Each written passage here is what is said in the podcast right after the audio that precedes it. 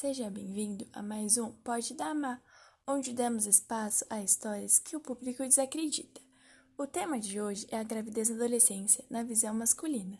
O nosso convidado é o Anderson Labozuê, onde estará nos contando um pouco sobre a sua trajetória. Para darmos início à nossa conversa, quantos anos você tem, Anderson? Olá, Má. Sou Anderson Labozuê, tenho 18 anos. Poderia nos contar um pouco como foi receber a notícia de que sua namorada estava gerando um bebê?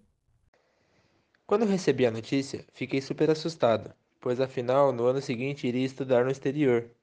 Confesso que não estava em meus planos, mas amei a ideia de ter um filho. E a reação de sua família? Como muitos sabem, a família Labozué tem grande influência em nossa cidade.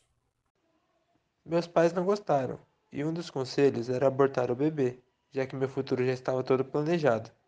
Algo que chocou a minha namorada foi a minha decisão de apoiá-la, pois cerca de 5,5 milhões de crianças não tiveram esse apoio. Então podemos lhe considerar um ótimo namorado. Não, não sinto isso, pois só cumpri com as minhas obrigações. Ter o apoio do pai não deveria ser algo surpreendente, porque a mulher não realizou o ato sozinha, é uma via de mão dupla, os dois precisam estar ali. Não tenho nem palavras. Atitude como essa realmente é complicado de encontrar. Mas, afinal, com quantos anos o bebê está? O nome dele é Miguel, tem cinco meses e é super espertinho. Poucos sabem, mas podemos considerar o Anderson pai solo. Poderia nos contar um pouco sobre? Para ficar claro para o público, a minha namorada estava ansiosa, assim como eu, para a chegada do Miguel. Mas então ela teve depressão pós-parto, onde não consegui ter um vínculo com o bebê. Hoje em dia, este vínculo está começando a surgir, mas os médicos disseram para ter o acompanhamento sempre que ela chegar perto do nosso filho. A depressão pós-parto é comum, mas é pouco orientada. Existe sim tratamento e precisa ser acompanhada por um médico. Mas como foi para você receber total pressão e responsabilidade de levar ao médico, pediatra, nutricionista, que é fundamental para os primeiros meses? Foi uma correria, não sabia realizar nada. Trocar fralda foi difícil nas primeiras semanas, mas não sabia que poderia piorar.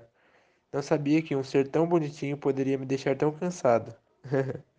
mas eu daria de tudo para estar ao lado dele. 24 horas por dia, mostrando o quanto eu amo. O amor de um pai e de uma mãe é realmente puro, mas infelizmente temos que nos despedir. Anderson, qual mensagem você quer transmitir para o nosso público? Quem foi que disse que um pai não pode desempenhar o papel de uma mãe? Eu não concordo com essa teoria, claro. Tenho certeza absoluta de que você que está pensando em desistir dessa jornada desempenhará todos os papéis possíveis da melhor maneira. A recompensa vem quando você vê o sorriso de felicidade estampado no rosto dele. Linda mensagem!